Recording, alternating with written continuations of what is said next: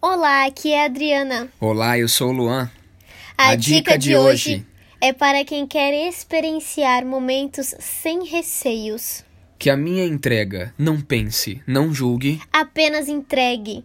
O ato de se entregar, em muitos casos, é a decisão de romper inúmeras barreiras internas e principalmente externas. O contato físico na dança, quando não compreendido somente como dois corpos dispostos a se doarem um para o outro, gera pensamentos e pré-julgamentos que bloqueiam qualquer tipo de entrega verdadeira.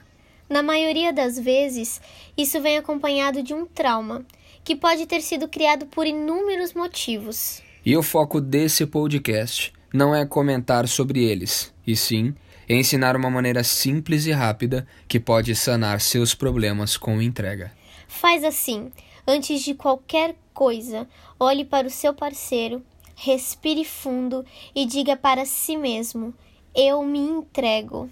E quando os corpos for juntar, o pensamento deve anular, o abraço aconchegar, o olhar deixar cruzar e a dança reverberar.